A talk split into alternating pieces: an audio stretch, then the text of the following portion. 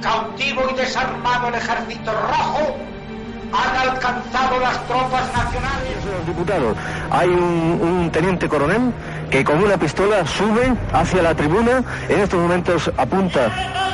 Es un... Estamos viviendo momentos muy graves para nuestra vida democrática.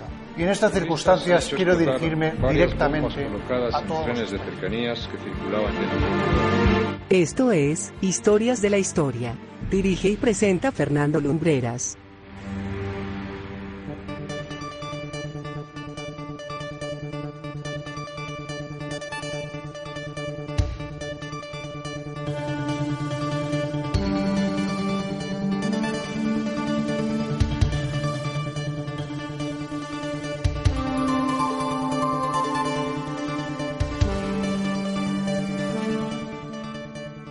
Muy buenas noches amigos, bienvenidos una semana más a Historias de la Historia aquí en la sintonía de Viva.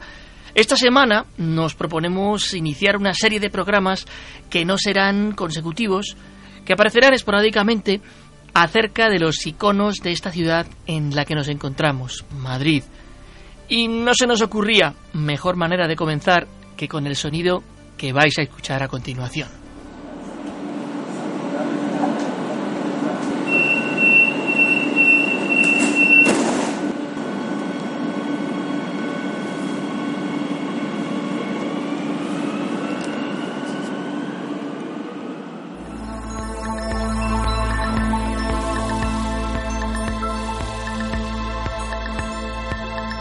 Este año celebra su centenario y entre obras, pasillos y averías, poco a poco ha ido creciendo hasta convertirse en el tercero de los sistemas ferroviarios subterráneos metropolitanos del continente europeo y el sexto del mundo en importancia. Esta noche, en Historias de la Historia, el Metro de Madrid.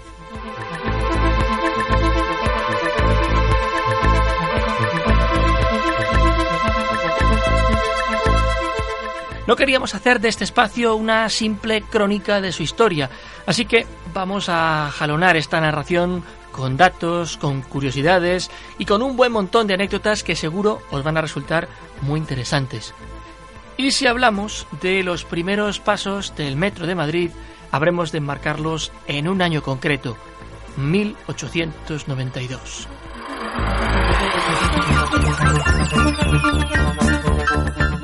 Por aquel entonces, como hoy, la Puerta del Sol era el epicentro de la vida madrileña. El tráfico de tranvías y carruajes era tal que a los organismos de gobierno comenzó a rondarles por la cabeza la idea de crear un ferrocarril subterráneo del estilo al ya existente en Londres. Se le encargó al inspector de Obras Públicas del Ayuntamiento, Pedro García Faria, la planificación de una red de cinco líneas a través de las cuales no solo pudiesen transportarse personas, sino también la navegación de trenes de mercancías. El proyecto gustó mucho, pero por motivos que no trascendieron, las obras no llegaron a ejecutarse nunca.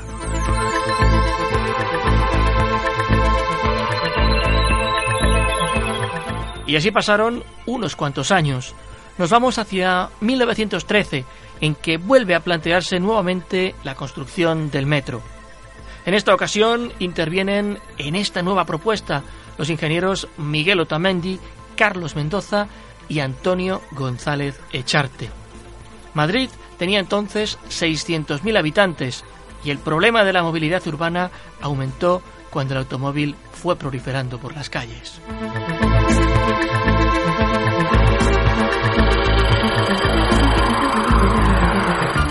El proyecto inicial del metro constaba de cuatro líneas que siguen un trazado muy similar a las primeras cuatro que todavía hoy prestan servicio.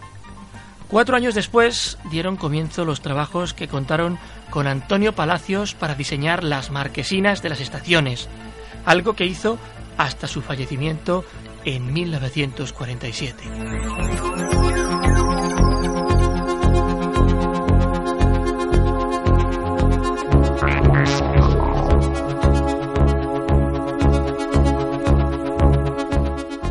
El 17 de octubre de 1919, el rey Alfonso XIII realiza el viaje inaugural de la primera línea en entrar en funcionamiento. cubría la distancia entre las estaciones de Sol y Cuatro Caminos. La línea tenía casi tres kilómetros y medio y ocho estaciones. 14 millones de personas utilizaron el metro de Madrid en su primer año de vida. En 1924 se instaura un nuevo tipo de billete, el de ida y vuelta, hoy en desuso, y hacia 1926 ya había más de 14 kilómetros de vías.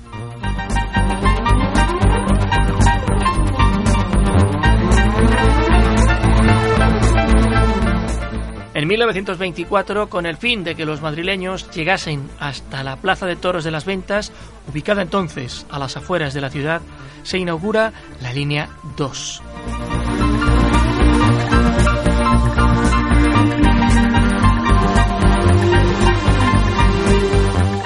En 1936 se inaugura la tercera línea, en pleno mes de agosto además, con la guerra civil recién comenzada pero con sus temibles tambores lejos aún de la capital. Los pasillos y los andenes del metro encontraron en años posteriores un escalofriante nuevo uso, el de refugios antibombardeos. Estaciones como Gran Vía, bautizada entonces como Red de San Luis o Tribunal, conocen muy bien ese pasado.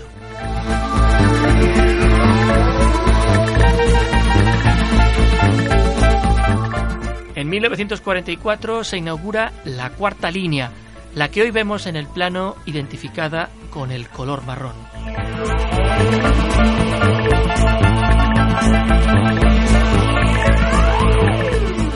En los años 50 se produce la primera gran transformación en el suburbano madrileño.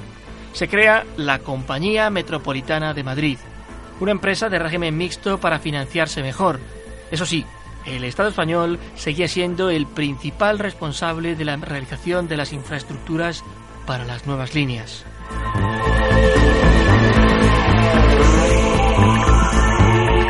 En paralelo a esta reorganización de la empresa surge también la necesidad de modernizar la flota de trenes y es entonces cuando los ingenieros deben acometer la primera gran transformación en las estaciones de la red alargar los andenes en 30 metros de longitud para poder hacer entrar en funcionamiento convoyes más largos.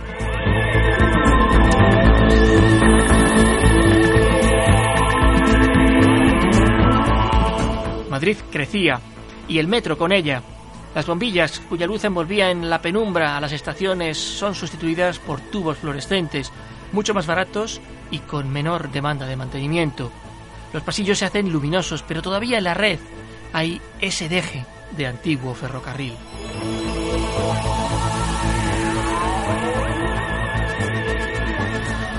A finales de la década de 1970, la situación económica del metro preocupa mucho a los responsables, que sugieren que la mejor medida que puede tomarse para la supervivencia de este modelo de transporte es la nacionalización. Esto se produjo con el Real Decreto Ley de 7 de junio de 1978. Durante los primeros años de la democracia, el metro crece considerablemente.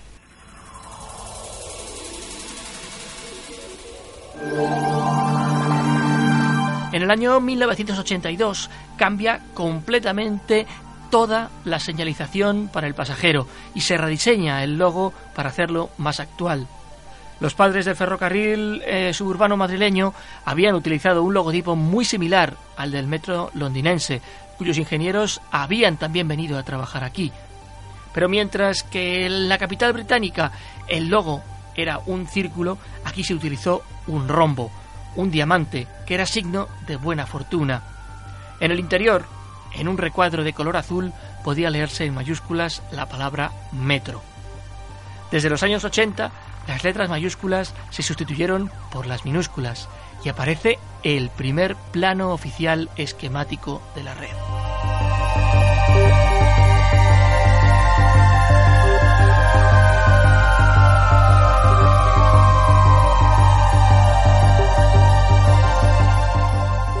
Con el ingeniero Javier Bastanduy al frente de la compañía, Metro de Madrid conoce también sus años dorados, pero algo pasaba, que el número de viajeros no hacía sino descender. La inseguridad, los tiempos de espera y la preferencia por otros medios de transporte hicieron que el metro atravesara momentos de crisis. Este periplo duraría hasta 1986, en que el ayuntamiento y la Comunidad de Madrid se hicieron cargo del suburbano. Se hizo una abundante inversión en seguridad y se modernizaron las instalaciones de muchas estaciones.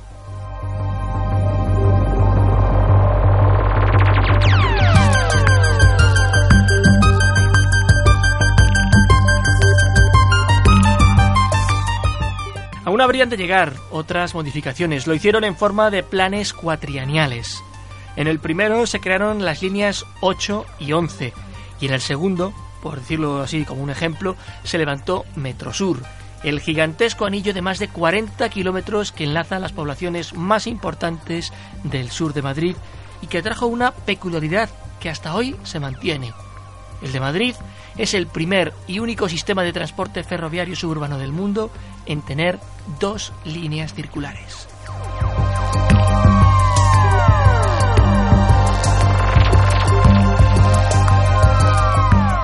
Y por si esto fuera poco, desde el año 2007 se puso en marcha el Metro Ligero, un sistema de transporte en su mayoría de superficie de tipo tranviario que comunicaba puntos del norte y del oeste de la ciudad. 35 años después, los tranvías regresaban a la ciudad de Madrid.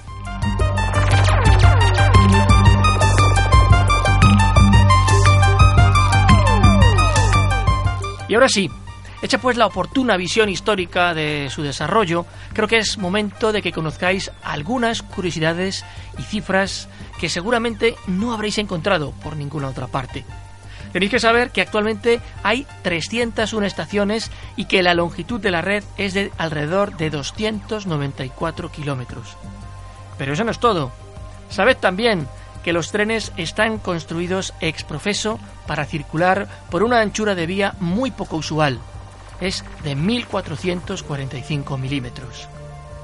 La pendiente máxima en toda la red es del 5%, y los raíles están montados sobre placas de hormigón cuando el radio de la curva es de 90 metros o menos para evitar la deformación del metal en la fricción con las ruedas de los trenes.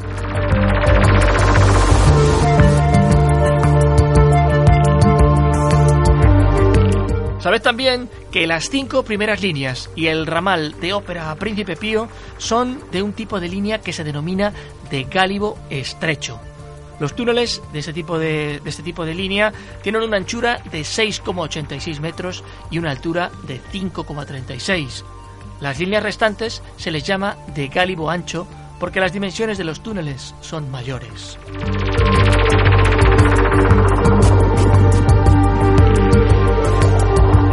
El andén más profundo del metro de Madrid es el de la línea 6 en la estación de Cuatro Caminos, se encuentra a una profundidad de 49 metros bajo la superficie de nuestra ruidosa ciudad.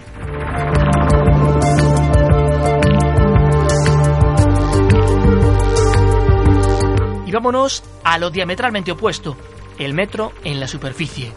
Ya habíamos mencionado el metro ligero como ejemplo de lo que es el tranvía, pero en lo que se refiere al trazado de líneas convencionales, por llamarlo así, solo hay cuatro tramos en los que los vagones se ven al descubierto. Están en las líneas 5, 8, 9 y 10.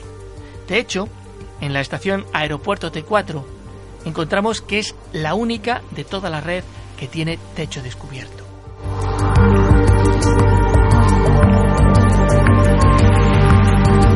Desde hace aproximadamente eh, un año y medio se ha introducido entre las estaciones de Nuevos Ministerios y Colombia, en la línea 8, un espectacular sistema de exhibición de publicidad dentro de los propios túneles, de manera que el convoy, pasando a toda velocidad, deja ver anuncios que parecen impresos en las paredes del túnel, algo realmente curioso de ver.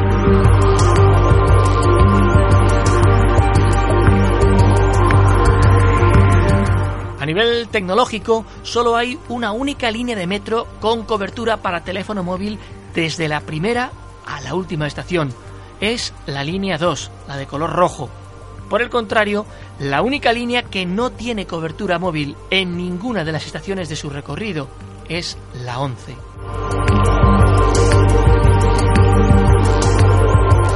Por tensión eléctrica nos encontramos tres tipos distintos en la red El metro ligero tiene una de 750 voltios, las líneas 1, 4, 5, 6 y 9 funcionan con 600 y las 2, 3, 7, 8, 10, 11 y 12 funcionan con 1500 voltios.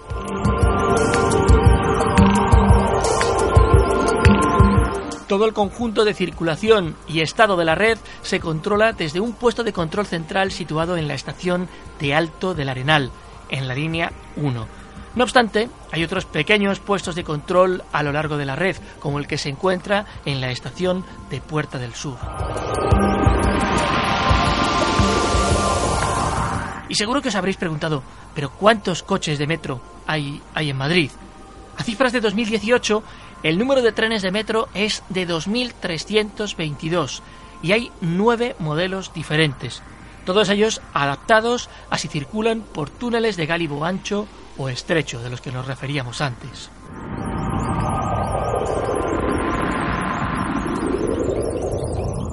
En cuanto a cocheras, también hay varios tipos. Hay depósitos, cocheras y cocheras de metro ligero. El depósito más importante de Metro de Madrid se encuentra en el barrio de Canillejas. Ocupa una extensión de unas 30 hectáreas y se puede acceder a él desde las estaciones de Las Musas y Canillejas. Las cocheras suelen ser más pequeñas, hay varias distribuidas por Madrid. Tenéis en Nuevos Ministerios, en El Bercial, en Moncloa. Las cocheras de metro ligero son aún más pequeñas que las otras y están casi todas en el extrarradio.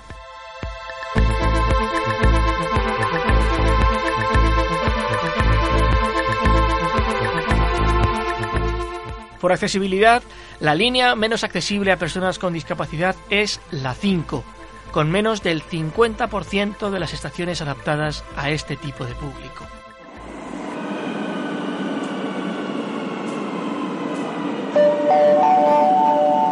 Próxima estación. Getafe Central. Correspondencia con. Cercanías Renfe.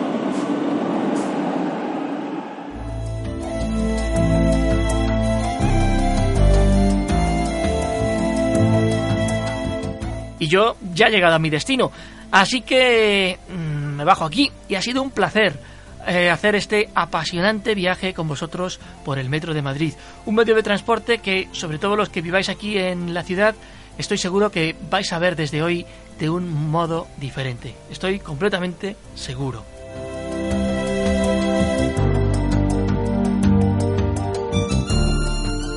Recordad que en el portal del programa tenéis todos los podcasts de los espacios que hemos emitido anteriormente, así como un montón de contenido extra que hemos seleccionado con mucho cuidado para vosotros.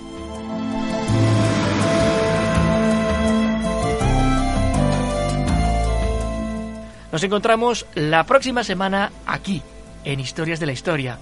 Hasta entonces, muy buenas noches, buen viaje si estáis en metro y buena suerte.